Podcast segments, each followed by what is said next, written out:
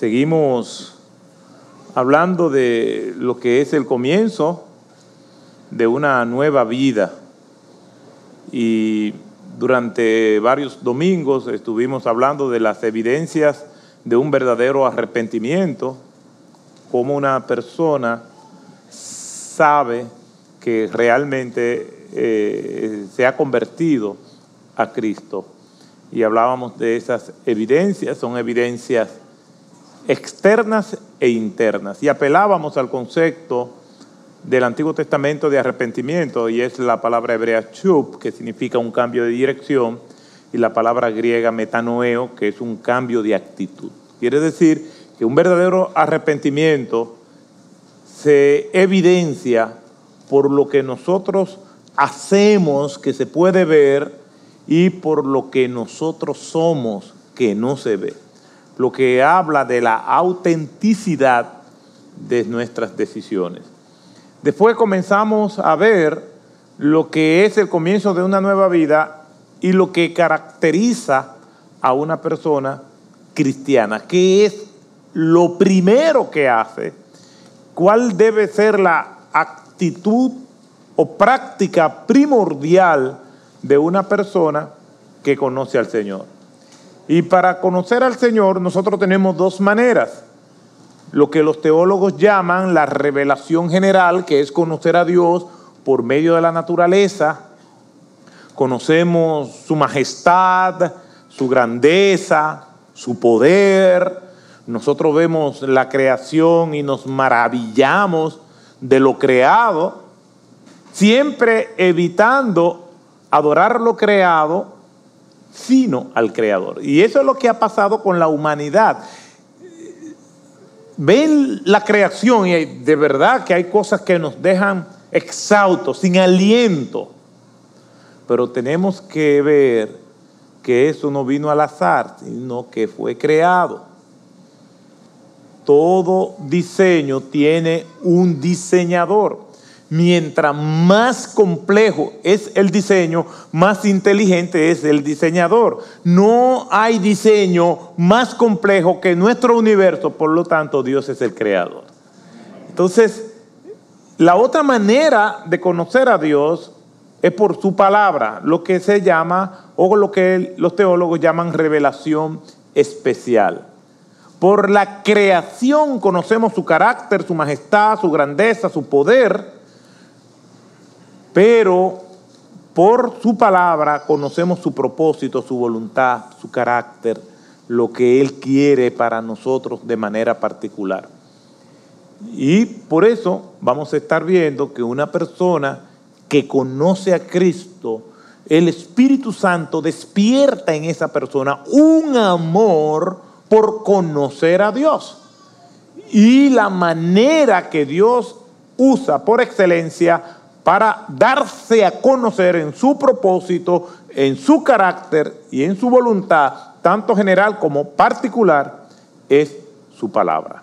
Así que vamos a orar y vamos a pedirle al Señor que nos dirija. Gracias te damos, Señor, una vez más.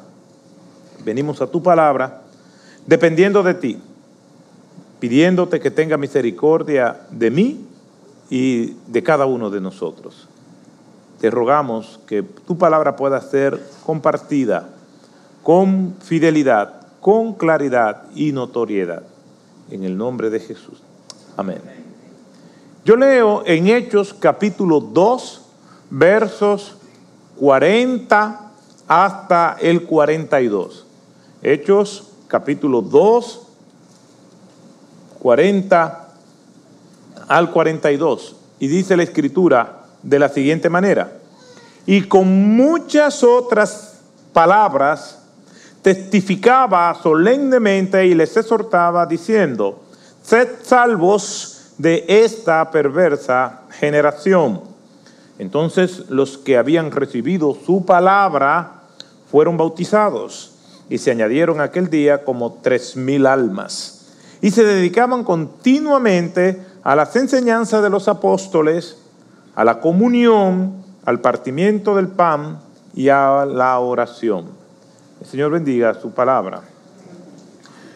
Es importante notar que el contexto de lo que aquí está sucediendo es que Pedro da un extraordinario sermón. Y ese sermón de Pedro evidencia su transformación.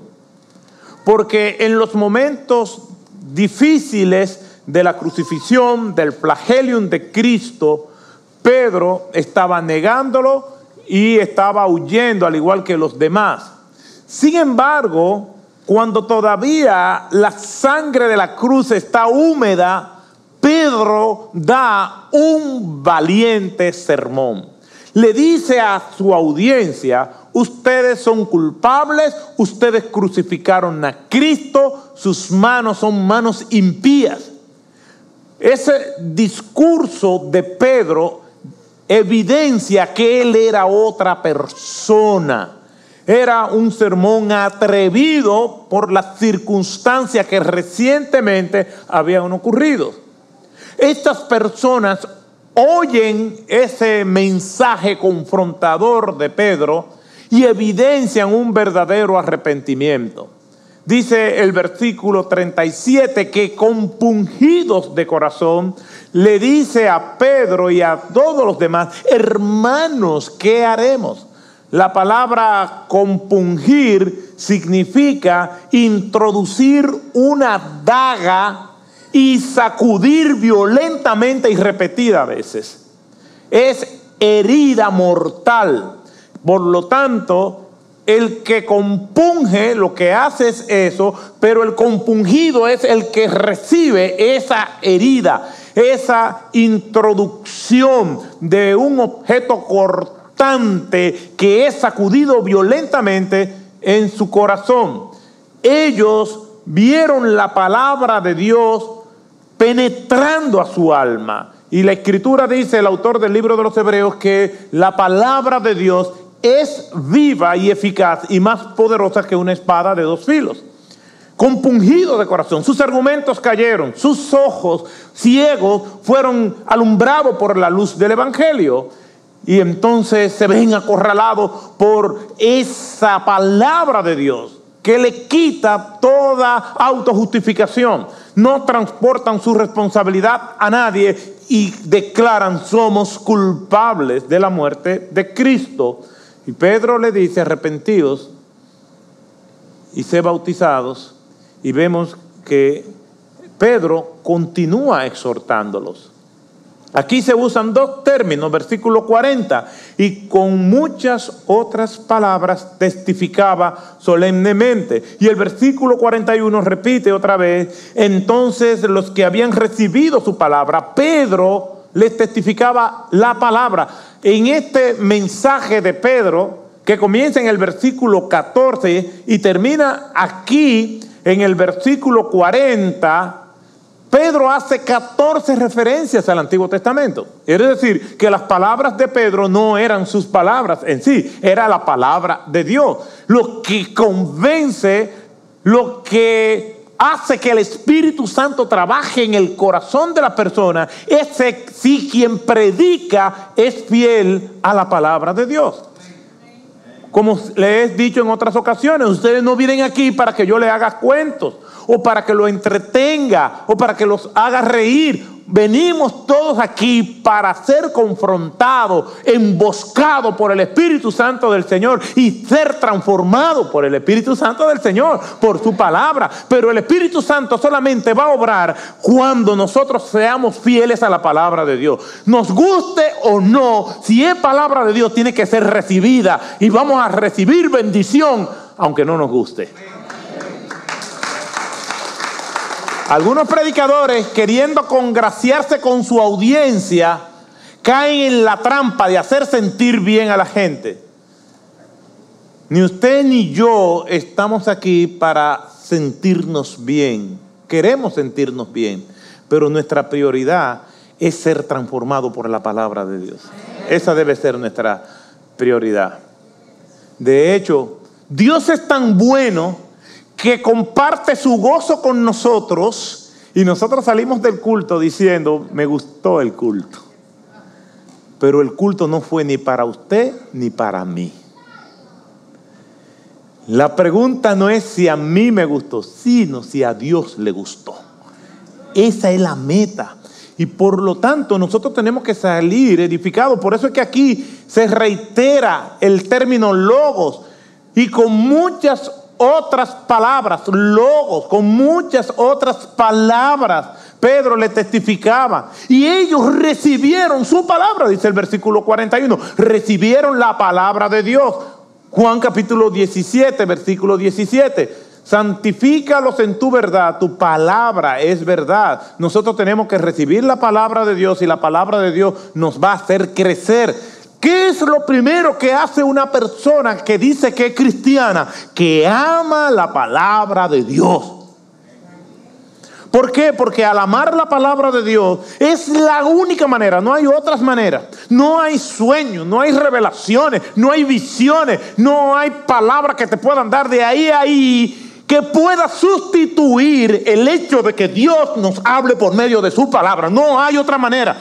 No hay otra manera de ser transformado, no hay otra manera de conocer el carácter de Dios, no hay otra manera de conocer su voluntad general y su voluntad particular. No hay otra manera. Si usted quiere conocer a Dios, si usted quiere saber lo que Él quiere para su vida, si yo quiero andar en el camino de Dios, tenemos que enfrentarnos a su palabra día a día y que Él nos hable. No hay otra forma. No hay otra manera. No hay otra alternativa. Ay, que a mí me lagrimean los ojos cuando yo comienzo a leer. Lo siento por ti. No, como que a mí me cansa. Lo siento por ti. No, que yo comienzo a bostezar, lo sigo sintiendo por ti. Porque si te lagrimean los ojos por leer la palabra de Dios, entonces ve donde un oculista y ora para que te ayude a no lagrimear. Porque si no la lees, vas a lagrimear más. Tenemos que ir a la palabra de Dios. Es que Dios no usa otro medio. Hay personas que cada vez son más escasas que no saben leer ni escribir. Y yo he conocido casos de personas que han aprendido a leer con la palabra de Dios solas. Y ahora no hay excusa, porque si no sabe leer y escribir, ponga una grabación, ponga un audio de la palabra de Dios. Porque la fe viene por el oír y el oír viene por la palabra de Dios. No hay manera de tener fe, no hay manera de crecer en el Señor que no sea por medio de la palabra de Dios. Y aquí nos dice que con muchas otras palabras, Pedro testificaba, y ellos recibieron su palabra, pero no se queda ahí. Versículo 42 dice, y se dedicaban continuamente a las enseñanzas de los apóstoles. Es decir, a crecer en la instrucción, en el conocimiento de la palabra de Dios. No hay otra forma. Es reiterativo, reiterativo, reiterativo. Dice, se dedicaban continuamente a la palabra perseverar, como lo traduce la Reina Valera del 60, y aquí en la Biblia de las Américas dice, y continuaban en las enseñanzas de los apóstoles eh, la palabra perseverar significa insistir de manera intencional. Eso es lo que significa. Quiere decir que el creyente se prepara, se organiza para leer la palabra de Dios. Es que a veces no tengo deseo, sí, pero como quiera léala. O a veces tenemos deseo de recibir ciertos tratamientos médicos. Me voy a hacer la prueba del COVID ay, con un gozo y una alegría. Ay, yo disfruto que me metan el palo ese por la nariz hasta el cerebro. ¿Cuántos sienten gozo por eso? Pero si quiere viajar, la última vez me lo introdujeron que me salió por un oído. ¿Es serio? Pero hay que hacérselo. No lo disfrutamos, no nos gusta, pero hay que hacérselo. Muchas veces si nosotros dejamos que nuestro empedernido y caprichoso corazón despierte un interés espontáneo por leer la palabra o por orar, no vamos a orar nunca. Tengo casi 30 años como pastor y hay veces que no tengo deseo de leer la palabra de Dios. ¿Y qué yo hago? Como quiera la leo. Hay veces que no tengo deseos de orar, pero como quiera oro ¿Por qué? Porque perseverar significa insistir de manera intencional, insistir hasta que venga el deseo, insistir hasta que Dios nos hable, insistir hasta que caigamos convencidos de nuestra carnalidad y tengamos que hacerlo de manera disciplinada. Cuando falta el deseo, la disciplina permanece. ¿Y qué es lo que Dios quiere? ¿Por qué es tan importante esto? Porque por medio de la palabra nosotros vamos a conocer a Dios. ¿Qué podemos conocer de Dios? ¿Cómo vamos a adorar a alguien que no conocemos? Eso es una contradicción. Cuando el apóstol Pablo llegó a la ciudad de Atenas, nos dice la escritura, su espíritu se enardecía. La palabra enardecer significa que se sentía agitado, se sentía mal al ver a la ciudad entregada a la idolatría. ¿Y qué hizo el apóstol Pablo? Bueno, vamos a leer el texto. Hechos, capítulo 17, versículo 16 en adelante. Mientras Pablo los esperaba en Atenas, su espíritu se enardecía. Estaba indignado al ver la ciudad en tanta ignorancia, sumida en el pecado, en las abominaciones que Dios rechaza. Su espíritu se enardecía dentro de él al contemplar la ciudad llena de ídolos. Así que discutía en la sinagoga con los judíos y con los gentiles temerosos de Dios y diariamente en la plaza con los que estuvieran presentes. Entonces, vemos aquí que aunque Pablo estaba enardecido, indignado, aquí se usan dos términos, dialogemai y peitos, es decir, hablaba, los persuadía y peitos conceptualizaba y razonaba con ellos en las escrituras. Pero no dejó que su indignación lo llevara a canalizar esto de una manera inadecuada. O sea, no nos debemos dejar llevar de nuestras emociones. Quien toma decisiones sobre la base de sus emociones estará errando continuamente. Por eso, aunque no tengamos deseo, nosotros tenemos que orar.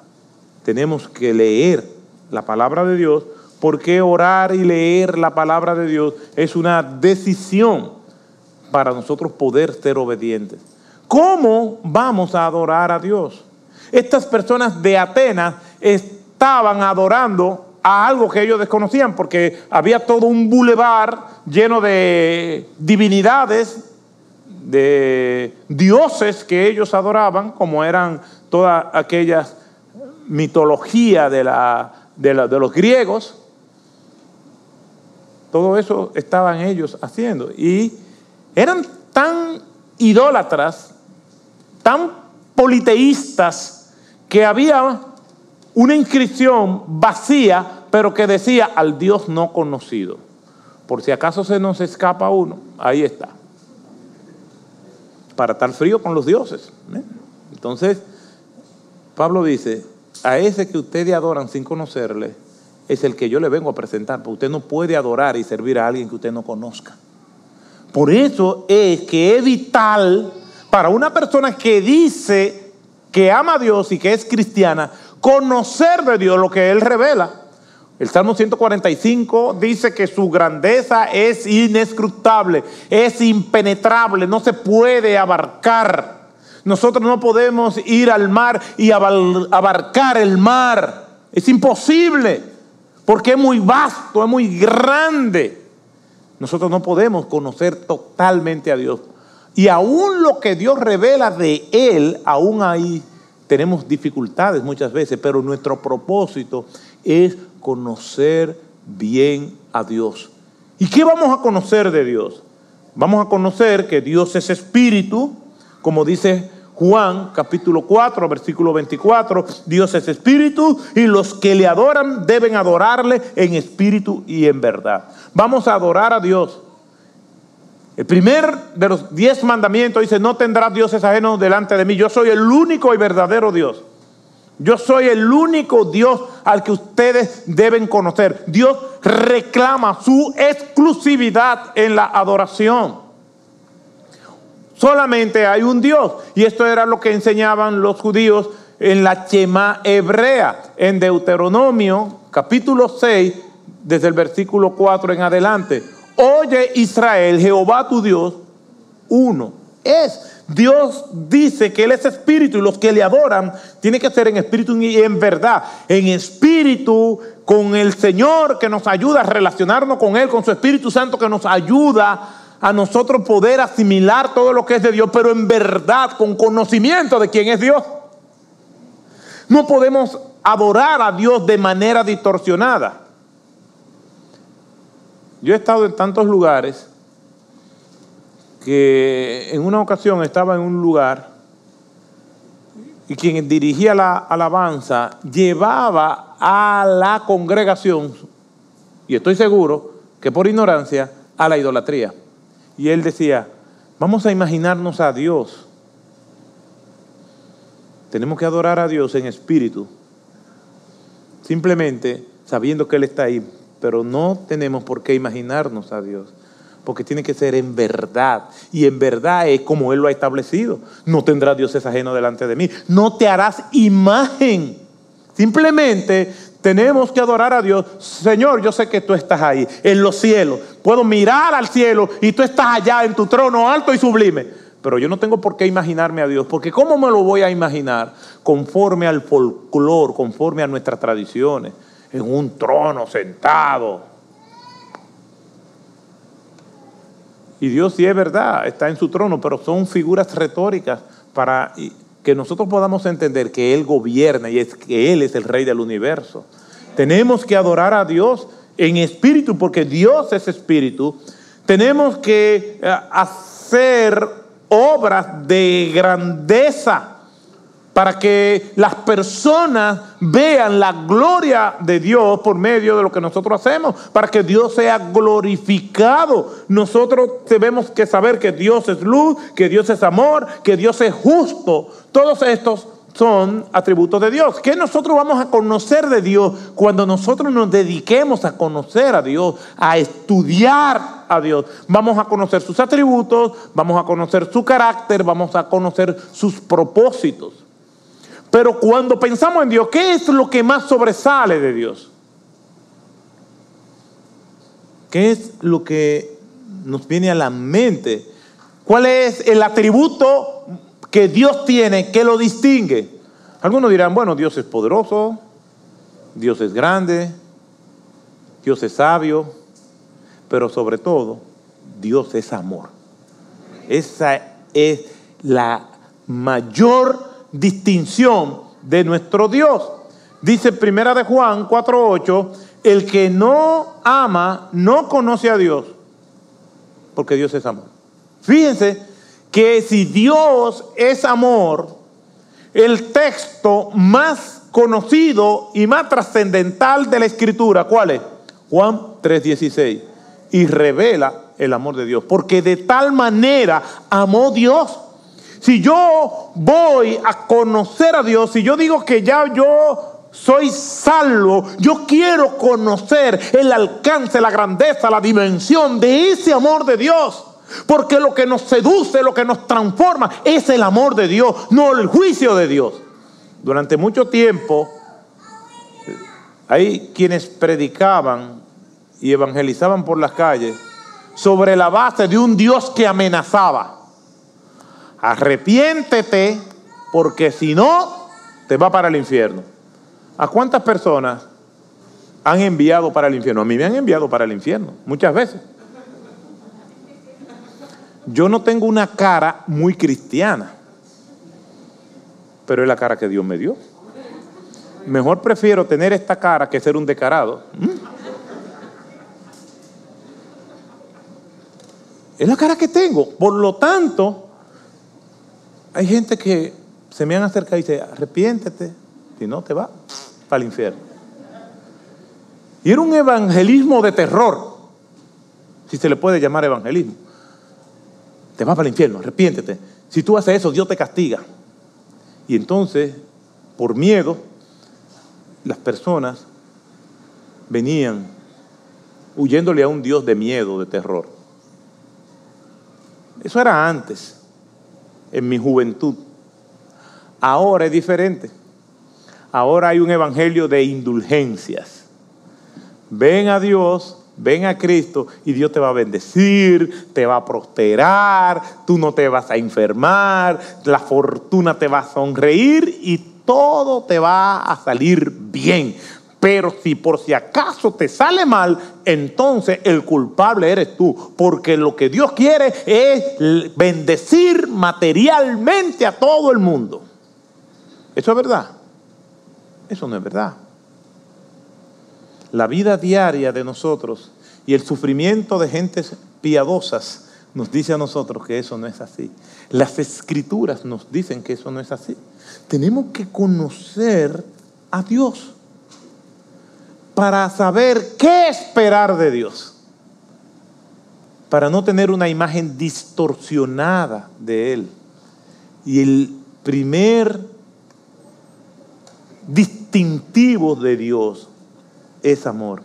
El que no ama no conoce a Dios, porque Dios es amor.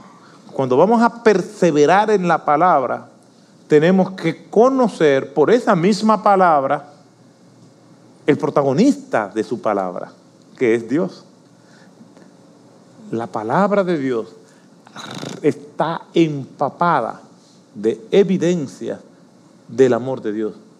¿Qué hubiera sido de su vida si Dios no hubiera intervenido? ¿Qué hubiera sido de la vida de muchas personas hoy en día que todavía blasfeman y persiguen todo lo que tiene que ver con Dios, que son críticos hostiles? Que Dios tiene misericordia.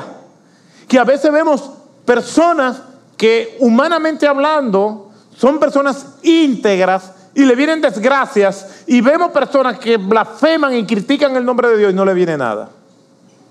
Eso es una evidencia del amor de Dios.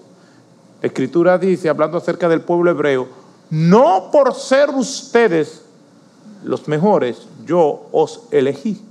En otras palabras, si queremos conocer el amor de Dios, solamente tenemos que ver la elección de Dios del pueblo hebreo y todo lo que el pueblo hebreo le hizo al Señor y aún así Dios lo sigue amando.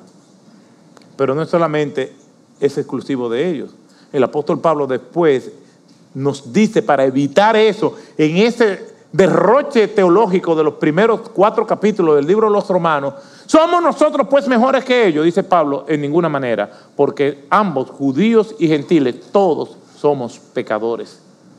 El amor de Dios es la insistencia de Dios en tratarnos con gracia y con misericordia. Por su gracia el Señor nos da el bien que no merecemos y por su misericordia nos da, no nos da el mal que nosotros merecemos. James Kennedy y Jerry Newcomb escribieron hace muchos años un libro maravilloso que se llama ¿Y qué si Jesús no hubiera nacido? Y habla de los grandes aportes de la fe cristiana en la historia del desarrollo, el progreso y la civilización de la humanidad. Yo me pongo a pensar, ¿y qué si Dios no me hubiera amado? ¿Qué sería de tu vida? ¿Qué sería de mi vida si Dios no me hubiera amado y me ama. ¿Qué yo hice en la semana pasada o en lo que va en las horas del día que ha provocado que Dios no me deje de amar? ¿Quién podrá separarnos del amor de Dios? ¿Qué podré yo hacer? ¿O no sabía Dios que cuando Cristo moría, moría en la cruz del Calvario por ti y por mí, no sabía el Señor que yo aún después de conocerle, iba a desobedecerle. Y como quiera me salvó. Quieren mayor demostración de amor. La mayor demostración del amor de Dios por nosotros es Él nos salvó. Porque de tal manera amó Dios al mundo. A todos aquellos que con toda clase de pecados, unos aceptados moralmente, otros repudiados con mis pecados, miles y miles de pecados, solamente en mi persona, probablemente millones de pecados desde que yo nací hasta que me convertí y todavía lo que sigo cometiendo, pero los tuyos y los míos, junto con todos los depredadores, moralistas, religiosos, asesinos, inmorales, todos esos de la historia de la humanidad, el Señor lo cargó en la cruz y cuando el Señor estaba cargando en la cruz de manera simbólica, el Señor se aparta de él y el Señor clama de la cruz, Dios mío, Dios mío, ¿por qué me ha desamparado? Toda la putrefacción, toda la decadencia, toda la fetidez del pecado lo cargó Cristo en la cruz del Calvario y Dios lo entregó simplemente por amor a nosotros. El primer distintivo de Dios es el amor. Conociendo aún la verdad, pecamos y aún sigue Dios amándonos. Seguimos endurecidos, prejuiciados, discriminando, murmurando, robando. Y aún así Dios nos sigue amando. No quiere decir que Dios sea indulgente. Es que Dios nos sigue amando. Y como parte de su amor nos disciplina con su vara y con su callado. Con su vara nos da para enderezarnos, con su callado nos rescata. Pero Dios nos ama. Nosotros estábamos, como yo ilustro nuestro estado de perdición, en un ataúd. Y ese ataúd estaba rodeada de cadenas. Y junto con esas cadenas rodeadas, dentro de una celda. ¿Y qué es lo que Dios hace con ese cadáver espiritual y que además está en una celda? Viene y rompe los barrotes, rompe las cadenas, rompe el ataúd y nos da vida eterna. Eso hizo Dios con nosotros, simplemente por amor. Es esta es la terrible zozobra y agonía humana. No quedaba un rayo de luz por lo que nosotros vemos en las escrituras, un atismo de esperanza, ninguna perspectiva de rescate. Estábamos perdidos por moralista y bueno que se considerara alguien. En estos años que yo tengo, nunca me he emborrachado. Nunca me he drogado. Y ante los ojos de los que me conocían, decían que yo era un buen muchacho. Mentira del diablo. Estaba totalmente perdido como el peor asesino en serie. Por cuanto todos pecaron y están destituidos de la gloria de Dios. No somos salvos por nuestras capacidades, por nuestras buenas obras. Somos salvos por gracia. Y solamente son salvos aquellos que reconocen que estaban en esa condición. Yo estaba también dentro del ataúd, rodeado de cadenas, dentro de la celda. Y el Señor tuvo misericordia y rompió todo, fulminó todo y me dio vida eterna. Pero es por amor, no por mis obras porque mis obras, por buenas que hubieran sido, estaban contaminadas por el pecado. Esta es la terrible zozobra. Cuando nosotros vamos a Romanos, capítulo 3, versículo 21 al 26, nos habla de esto. Dios mismo intervino. No fue que yo busqué a Dios porque como un cadáver que no tiene vida espiritual va a hablar. O como un esclavo se va a poder liberar él mismo. Dios intervino. Después de la prolongada y oscura noche, amanece un nuevo día. Es una revelación nueva y se enfoca en Cristo y en su cruz. Hasta que nosotros no entendamos que ese amor de Dios nos alcanzó, nosotros no vamos a tener una valoración de Dios clara y precisa. Pablo escribe en, ese libro de Romanos, capítulo 3, 21 al 26, acerca de la demostración de la justicia y el amor de Dios. Y el apóstol Pablo traza un contraste. John Stott dice lo siguiente, es un contraste entre el pasado y el presente, entre los pecados cometidos antes a lo que el Señor en su misericordia dejó sin castigar y el presente en el que Dios ha actuado para poner de manifiesto su justicia. Y en segundo lugar, se trata de un contraste entre la misericordia divina que postergó el castigo y la justicia divina que se aplicó sobre Cristo en su cruz. Cierro la cita. Eso es lo que Dios ha hecho. Nosotros estábamos atrapados, no teníamos ningún tipo de esperanza. Y el Señor irrumpe en nuestras vidas y nos salva. Pagó el rescate por medio de Cristo. Y esto es por amor. El Señor nos seduce con su amor, no con su disciplina. No estamos en Cristo por terror.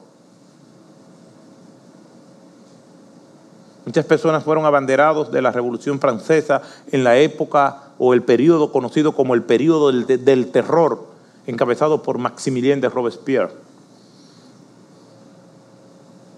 Y se sometían por el terror. Dios no es un Dios de terror.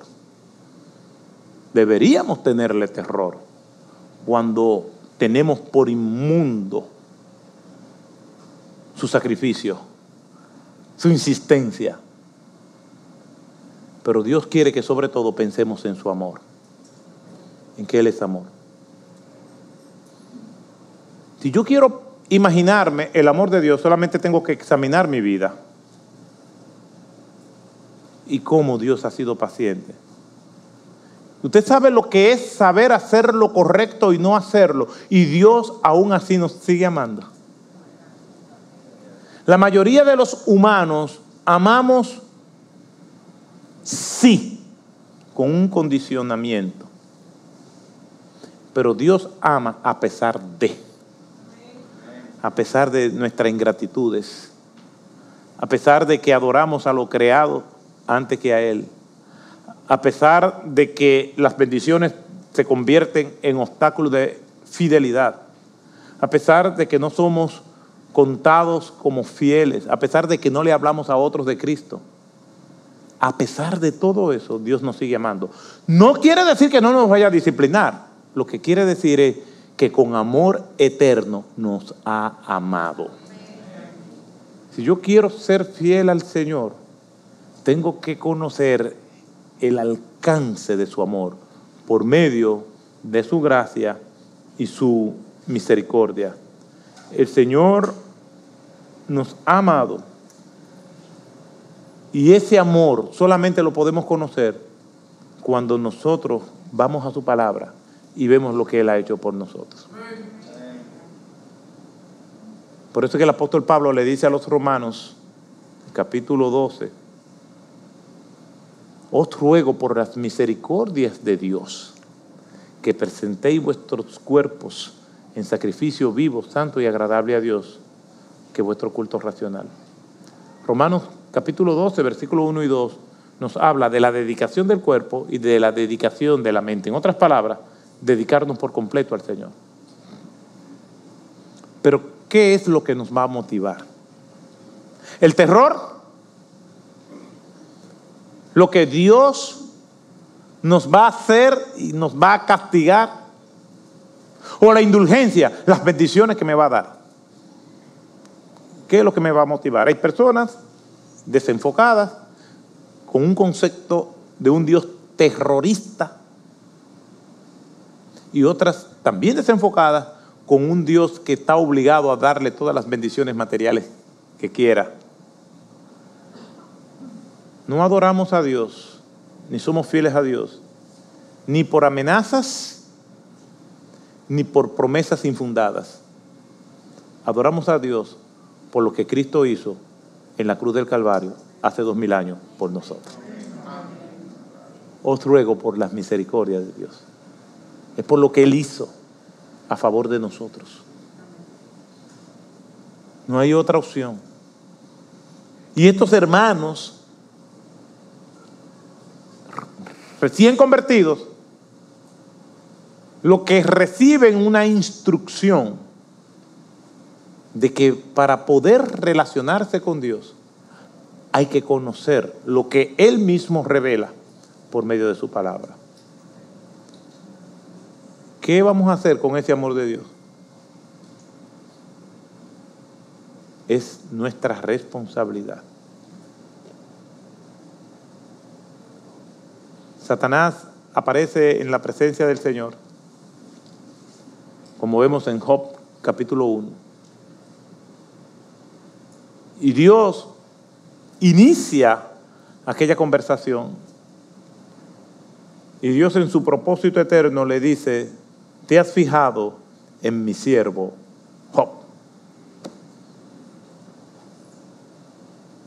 Satanás le dice, claro que me he fijado, quítale todas las bendiciones que tú le has dado y verás cómo te maldice. Le dice, ¿de balde hace Job eso?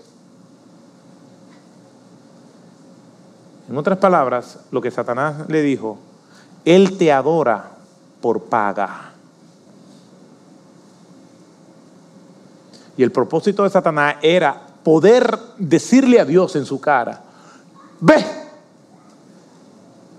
si Job hubiese sido infiel, Satanás iba a decir, ¿lo ves ahí? Te adora por paga.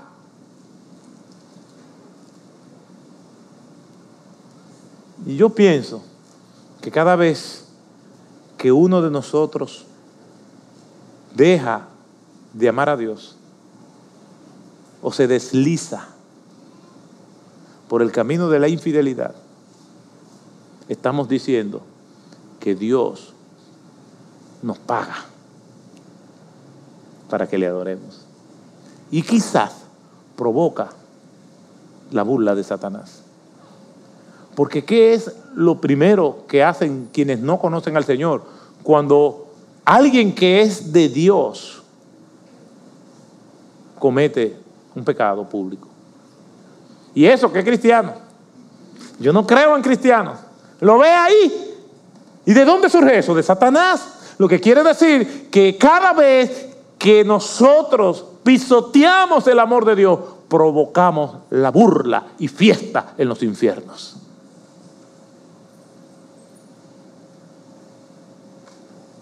Esto es serio. Cada vez que se nos ocurra